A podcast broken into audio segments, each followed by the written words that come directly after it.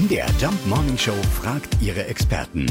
Fakt oder Fake? Mhm, von Mintgrün über Feuerrot bis zu Neonfarben gestreift. Ja, bei Fußballschuhen gilt, äh, je ausgefallener, umso besser. Aber geht dieser Trend denn wirklich auf einen ungarischen Spieler zurück?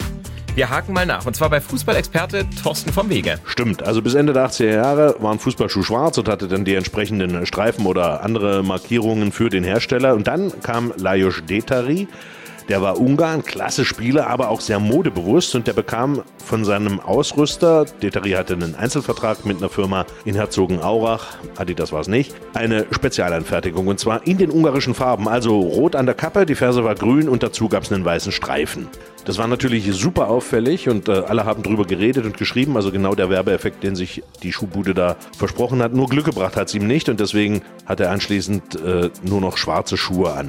Das Ding hat sich aber durchgesetzt. Inzwischen gibt es kaum noch Fußballer, die den normalen alten Fußballschuh tragen. Er ist auch meistens nicht mehr aus Leder, sondern nur noch aus irgendwelchen Kunststöffchen. Und deswegen schreien die jetzt auch alle so, wenn ihnen einer mal mit den Stollen auf den Latsch tritt, weil da ist fast nichts mehr da, was den Spieler schützt. An der Farbe liegt das allerdings nicht. Also, das ist tatsächlich ein ganz klarer Fakt. Bunte Fußballschuhe, erfunden haben's die Ungarn. Fakt oder Fake? Jeden Morgen um 5.20 Uhr und 7.20 Uhr in der MDR Jump Morning Show mit Sarah von Neuburg und Lars Christian Kade.